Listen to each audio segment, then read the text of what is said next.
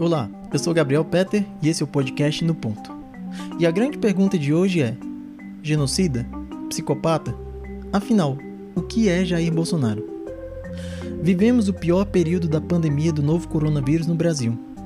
A chamada segunda onda, melhor seria denominá-la como tsunami, está diariamente levando as vidas de milhares de brasileiros que, além disso, sofrem com desemprego, a carestia da cesta básica e os demais problemas que já costumavam nos afligir ainda antes dessa tragédia sanitária que matou, até o momento, quase 300 mil cidadãos.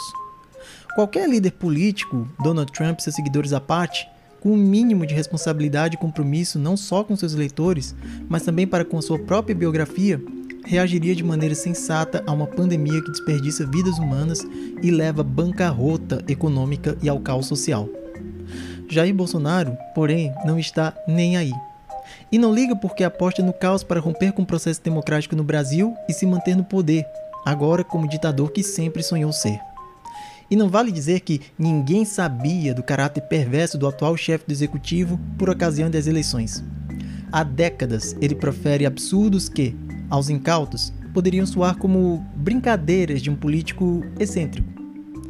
Não era de se esperar que, uma vez eleito para a mais importante função da República, o sujeito inepto e cruel que dedicou seu voto na sessão de impeachment à memória de um torturador mudasse radicalmente. Mas é nas piores crises que os melhores e também os piores homens públicos revelam seu verdadeiro caráter. E foi há exatamente um ano que passamos a conhecer melhor Jair Messias Bolsonaro. Em qualquer país realmente civilizado, nosso atual presidente sequer estaria eleito e se, em meio a dezenas, milhares de mortes diárias de concidadãos, proferisse algo como: E daí? Eu não sou coveiro? Talvez estivesse no banco dos réus. Mas como ainda teremos muito a aprender, infelizmente, a duras penas, até darmos nosso sonhado salto civilizatório, nos contentamos em criticá-lo, muitas vezes empregando termos que são meramente retóricos, pois não correspondem ao seu significado efetivo e, às vezes, por outro lado, acertando intuitivamente como ocorreu nos momentos mais criativos da nossa música popular. Por exemplo, apesar do total desprezo que Jair Bolsonaro devota aos povos indígenas e aos quilombolas, é errôneo chamá-lo de genocida em alusão à sua possível responsabilidade pelas mortes de milhares de brasileiros, incluindo quilombolas e indígenas. Conforme Norberto Bobbio, Nicola Matteucci e Gianfranco Pasquino, no seu excelente Dicionário de Política, o termo genocídio, no seu significado atual, desenvolvido pelo jurista polonês de origem judaica Rafael Lemkin, indica a destruição em massa de um grupo étnico, assim como todo projeto sistemático que tenha por objetivo eliminar um aspecto fundamental da cultura de um povo. Bolsonaro não premeditou as mortes de toda essa gente. Simplesmente deixou a pandemia correr solta. A figura de delito genocida, portanto, não lhe cabe. Mas isso não quer dizer que ele não tenha qualquer responsabilidade nas mortes de tantas pessoas, e talvez seja o temor de parar na cadeia, caso perca a próxima eleição, que o leve a incentivar a revolta popular a fim de tentar articular um golpe de Estado. Todavia, um outro termo, esse bem mais popular e associado a Bolsonaro desde o início do seu mandato, talvez se adeque melhor à sua personalidade. Seria ele um psicopata ou condutopata na acepção mais moderna do termo? Seria necessário, obviamente, o diagnóstico de uma junta médica para se chegar a uma conclusão definitiva.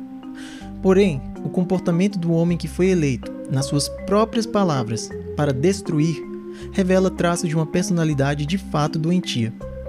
Além das repetidas exortações para que o povo deixasse de frescura e mimimi em meio à maior tragédia nacional do século XXI, na sua última live, ao defender, mais uma vez, o ineficaz tratamento precoce, consistindo na administração precoce de hidroxicloroquina, entre outros medicamentos inúteis, e criticar o ex-ministro da Saúde, Luiz Henrique Mandetta, Bolsonaro simulou, em tom jocoso, uma pessoa com falta de ar severa, caracterizando um quadro grave de Covid-19.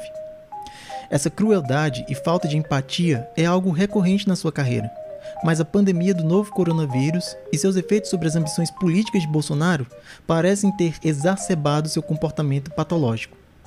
De acordo com Guido Palomba, renomado psiquiatra forense, em entrevista ao Jornal da Cultura, diante do comportamento de Bolsonaro, existem elementos suficientes para se dar uma hipótese diagnóstica para condutopatia. Ou seja, se é errado chamá-lo de genocida, pelo menos em termos jurídicos, parece que o termo psicopata lhe cai muito bem. Mas o pior de tudo não é a sensação de que um psicopata está no centro do poder político no nosso país, mas que ele foi ele democraticamente eleito por 58 milhões de pessoas. Ao que parece, a nossa sociedade também se encontra altamente doente. Eu sou Gabriel Peter e esse foi o podcast No Ponto. Até um próximo encontro.